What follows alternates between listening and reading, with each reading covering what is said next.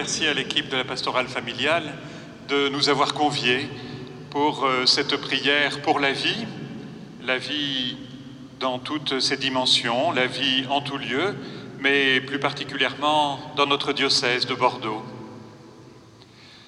Cette prière pour la vie peut se faire, euh, je disais, pour tous les, en tout lieu, mais aussi en tout moment.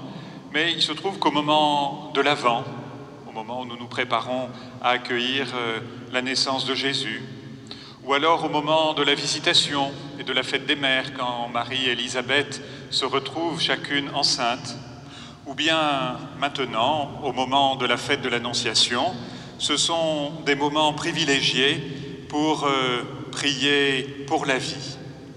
C'est aussi euh, un moment qui rentre dans la dynamique synodale, disciple missionnaire, parce que cette veillée s'est faite aussi suite à une visitation entre l'équipe de pastorale familiale et l'équipe euh, de pastorale des personnes handicapées.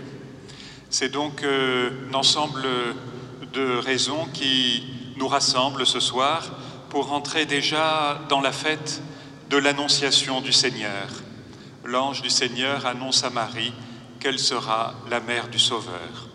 Ensemble, nous entrons dans la prière au nom du Père et du Fils et du Saint-Esprit.